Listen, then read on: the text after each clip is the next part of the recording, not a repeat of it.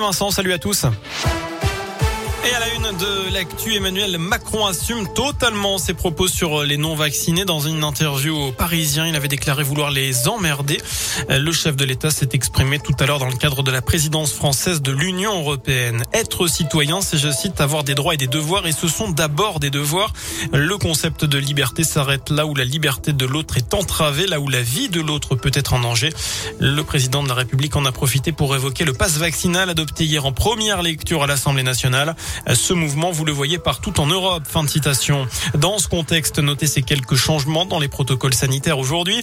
Plusieurs annonces ont été faites pour faire face à l'explosion du nombre de cas. Plus de 410 000 en 24 heures. Dans les écoles, plus de 9200 classes sont fermées, dont 148 dans l'Académie de Lyon.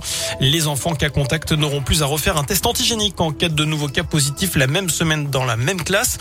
Côté dépistage, justement, il n'est plus nécessaire de passer un test PCR en cas de test antigénique positif. Enfin, l'accord des deux parents est désormais obligatoire pour vacciner les enfants de 5 à 11 ans contre le Covid-19. Vous noterez aussi que le dispositif vaccinal monte en puissance dans la Loire. 55 000 créneaux vont être proposés en centre dès la semaine prochaine.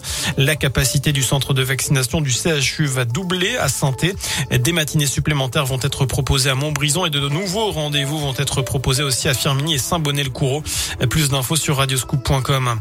En bref, près de chez nous, un gendarme de la Loire condamné pour harcèlement, le militaire adepte de l'échange avait envoyé plus d'une centaine de messages à son ex-compagne après leur rupture. La victime était originaire de la Séauve en Haute-Loire. Il avait aussi transmis des photos d'elle à un autre couple et à son insu en prévision d'une rencontre échangiste.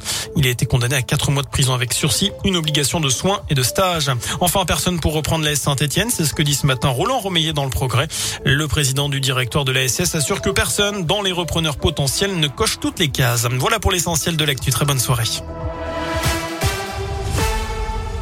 Merci beaucoup.